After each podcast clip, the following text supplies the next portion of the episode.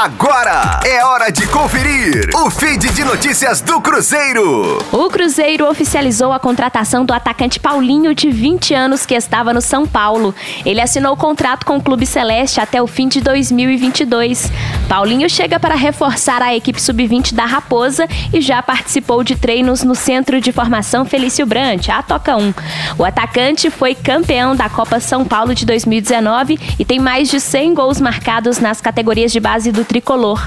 Nascido em 2001, Paulinho está no último ano de base e chega para atuar no sub-20, mas já com planejamento de em breve inserir o garoto no time profissional.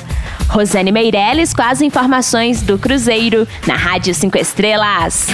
Fique aí! Daqui a pouco tem mais notícias do Cruzeiro.